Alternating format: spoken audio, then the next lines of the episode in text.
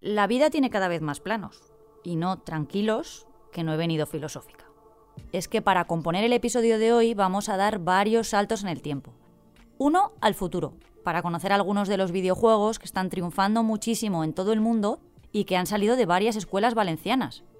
Y otro al pasado, porque hoy vamos a poner el teletexto, que aunque no te lo creas, sigue teniendo fans y gente que lo usa.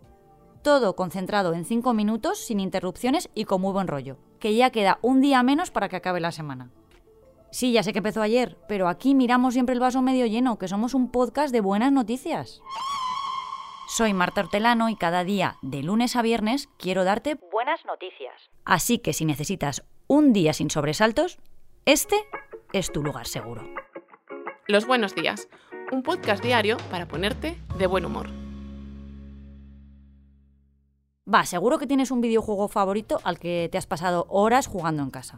O mejor, y vas a los recreativos de tu barrio a echar unas partidillas. El mío, mi videojuego era y es Super Mario. Esa afición la vimos hace unos días en un reportaje de mi compañero Alberto Martínez, que fue hasta el Museo del Videojuego en IBI para conocer algunas de las joyas de este mundillo. Y es que la comunidad es una referencia en este sector, y no lo digo yo. Lo acaba de acreditar la prestigiosa competición internacional de desarrollo de videojuegos, que se ha rendido al talento de los alumnos de ESAT Valencia y de Berklee College of Music Valencia. Pero voy por partes. Los alumnos de estas dos escuelas presentaron sus proyectos finales el pasado septiembre, junto a participantes de otros 145 países. En total, 3.600 videojuegos en competición que SAT ha desarrollado y la Berkeley ha sonorizado. Y tras convertirse en los favoritos de los jugadores desde que se presentaron, dos de esos proyectos valencianos se han alzado con el premio anual del 2022 al mejor juego absoluto en la categoría Hobby y otra en la categoría Fan Choice. Un galardón ha sido concedido por un jurado profesional y el otro por el público.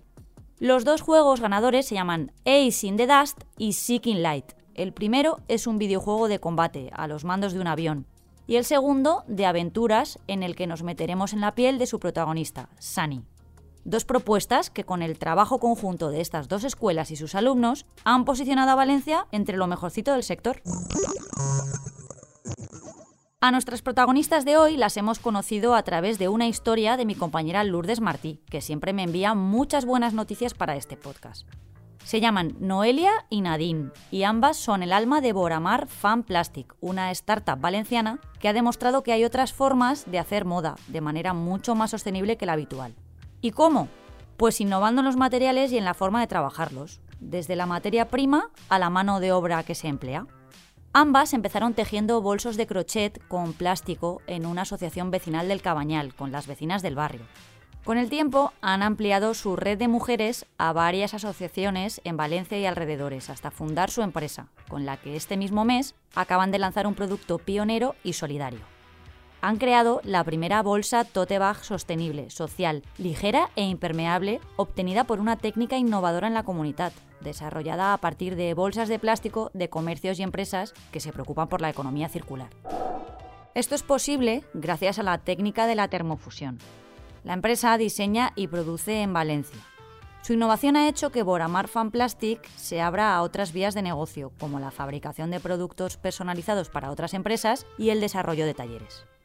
Las emprendedoras están investigando nuevas técnicas para reconvertir el plástico de las bolsas en piezas de gran tamaño, con las que crear mayor variedad de bolsos y complementos.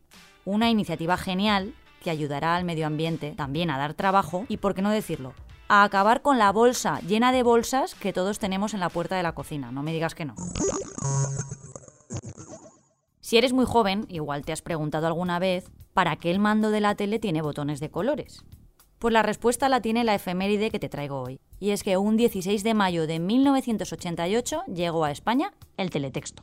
Este sistema revolucionó la pequeña pantalla, ofreciendo mensajes escritos y gráficos a través de índices, entre los que se podía descubrir la programación de cada cadena, el resultado de un sorteo de lotería e incluso el horóscopo.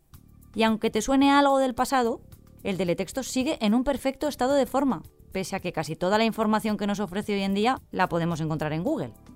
Para sorpresa de todos, el sistema sigue teniendo 2 millones de usuarios, según datos de un estudio de televisión española.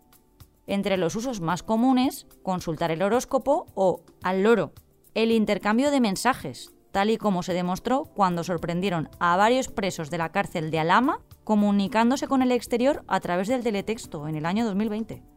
Definitivamente, de verdad, el mundo nunca dejará de sorprenderme. Os dejo. Mañana más.